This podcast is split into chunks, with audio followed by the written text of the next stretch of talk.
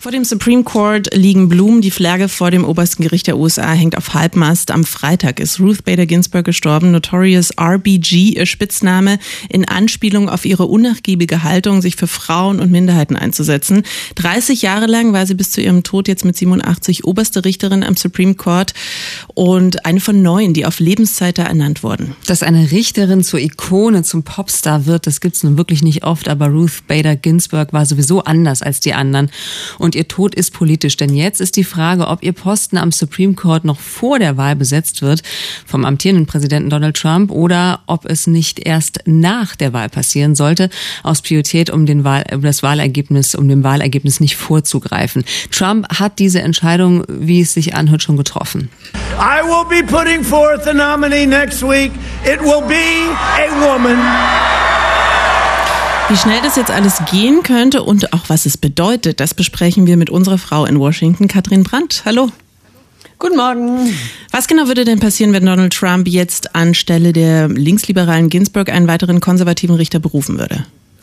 dann würde sich die äh, konservative Mehrheit im Supreme Court auf eine stabile 6 zu 3 Mehrheit ausbauen. Ihr habt ja schon gesagt, die Richter werden auf Lebenszeit ernannt und das ist der Grund dafür, warum dieses Thema hier in den USA mit so irrsinniger Leidenschaft diskutiert wird. Der Supreme Court, das kennen wir auch vom deutschen Verfassungsgericht, äh, bei dem landen eben wichtige gesellschaftliche Fragen, Abtreibung, Einwanderung, Waffenrecht, äh, die Rolle des Staates insgesamt, das wird alles äh, vor dem Supreme Court gehandelt, behandelt. Und wenn da Leute eben ihr Leben lang sitzen, können sie richtig gesellschaftliche Veränderungen beeinflussen und die Konservativen jubeln. Die möchten zum Beispiel, dass Abtreibung möglichst verboten wird und haben die Hoffnung, dass das dann auch bald passieren könnte. Warum haben Sie die Hoffnung? Liegt das an den Kandidatinnen, die möglicherweise dort schon im Raum stehen?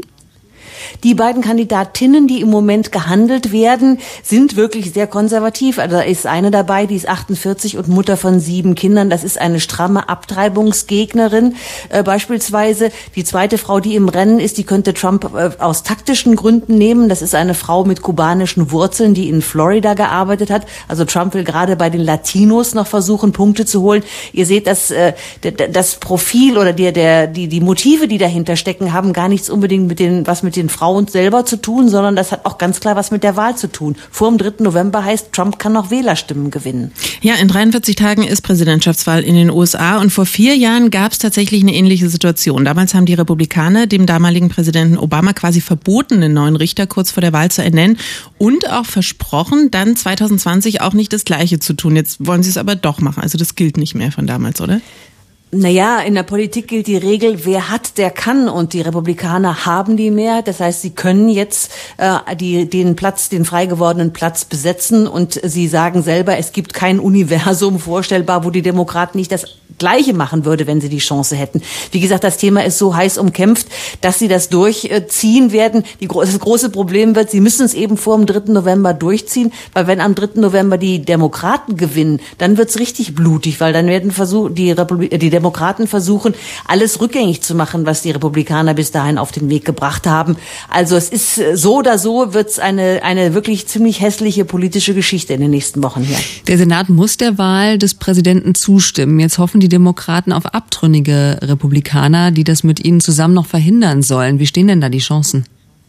Tja, ähm, kann man jetzt nicht so ganz genau sagen. Die Senatoren von den Republikanern sagen selber, sie wissen es nicht, aber sie glauben dran. Es gibt bis jetzt zwei Frauen, die gesagt haben, sie möchten diesem Eilverfahren nicht zustimmen und lieber auf den nächsten Präsidenten warten. Da sind aber auch welche dabei, die auch schon umgefallen sind, dann, wenn es drauf angekommen wäre. Es gibt noch weitere Wackelkandidaten. Es lässt sich wirklich schlecht abschätzen, aber man weiß ja, wenn es um wichtige Dinge geht, dann stehen am Ende doch wieder alle zusammen. Es ist wirklich sehr, sehr offen im Moment. Katrin Brandt, unsere Korrespondentin in Washington DC. Dort wird sich in den kommenden Tagen wahrscheinlich schon entscheiden, ob nach dem Tod von Ruth Bader Ginsburg die Stelle am obersten Gericht noch vor der Wahl neu besetzt wird oder nicht. Dankeschön.